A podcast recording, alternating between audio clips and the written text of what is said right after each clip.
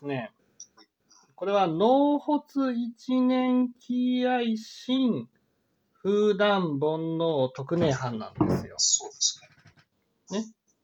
だから、その、風断煩悩特寧藩だけじゃないんです。納骨一年気合心から続いてるんですね。それはわかります。これはよく一年で気合心を起こしたならば、この気合心っていうのは何かっていうことが大事なんですね。はい。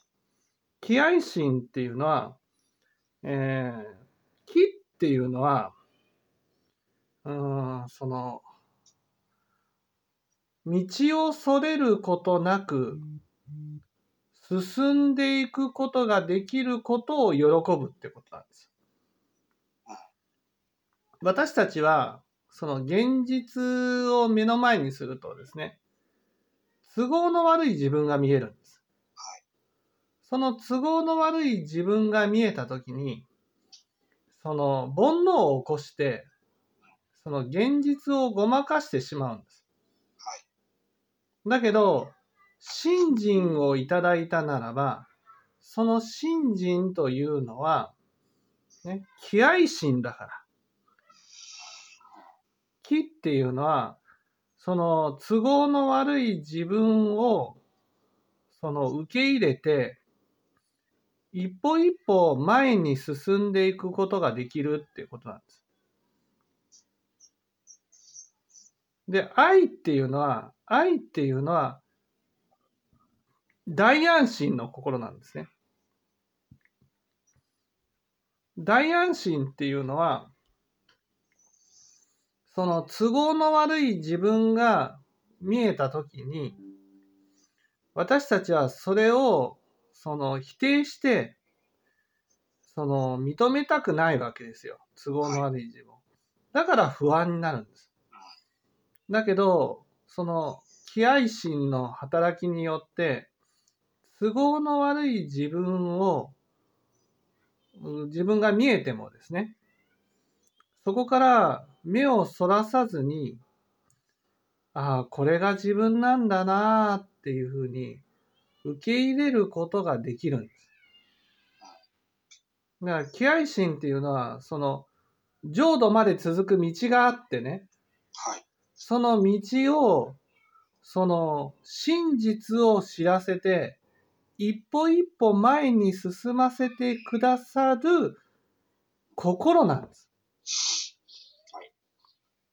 だから、その、都合の悪い心が起きたときに、煩悩が起きる。煩悩が起きても、真実を知らせて、その、受け止めさせてくれる心が気合心なんです。はい。だから、その次に煩悩を断絶してっていう言葉が出てくるんですね。はい。煩悩を断絶してっていうことは、私の心は煩悩がその断じてないわけです。はい。だから都合の悪い自分が見えると煩悩を起こして現実をごまかしてしまうんです。はい。だけど、そのの気合心はね、その煩悩を貫いて真実を明らかにしてくれるわけです。だから、私の心は都合の悪い自分が見えると、見たくないって煩悩を起こして、起こす。でも、信心は、その煩悩を貫いて、真実を知らせてくれるんです。だから、煩悩は断ずることはできないけども、でも、その煩悩を起こしても、現実をごまかすことができなくなるんです。だから、最終的に真実を受け入れて、一歩一歩前に進んでいくことができる。こんなことがですよ、何回も繰り返されたら、煩悩を起こして、現実をごまかそうと思いますごま、ごまかせなく、ごまかせなくなってきて、楽しくなくなっちゃいます。そうそうそうそあの、なんかその、煩悩に走ってごまかそうとしている自分の姿がそのまま客観的に見えてしまうう。はい。なんていうかね、その、ごごま、うん、もう、ごまかしきれないから、なんて言いますか、欲へ流れても楽しくないです。うん。そうなんですよ。だから、煩悩を起こして現実をごまかそうとしても、現実をごまかすことができなくなってくる。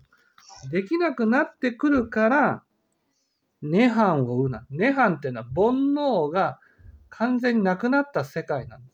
うっていうのは未来において得られるっていうことで、はい。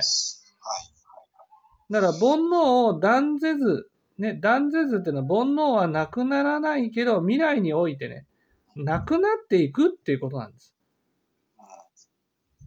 一年気配心を起きた時には煩悩は変わらないし、煩悩を断じてないけど、でも煩悩を起こしても現実をごまかすことができなければ、煩悩の意味がないんです。そうです。煩悩っていうのは現実をごまかすためにあるんです。煩悩を起こして現実をごまかすことができるから煩悩を起こすんです。ところが煩悩を起こしても気合心によってね、煩悩をごまかすことができなくなる。真実が知らされる。そしたら、ああ、煩悩を起こしてもごまかせないかっていうことで、だんだんと煩悩を起こさなくなっていく。その結果、あー涅槃を売ることができる。煩悩から完全に離れた世界に出ることができる。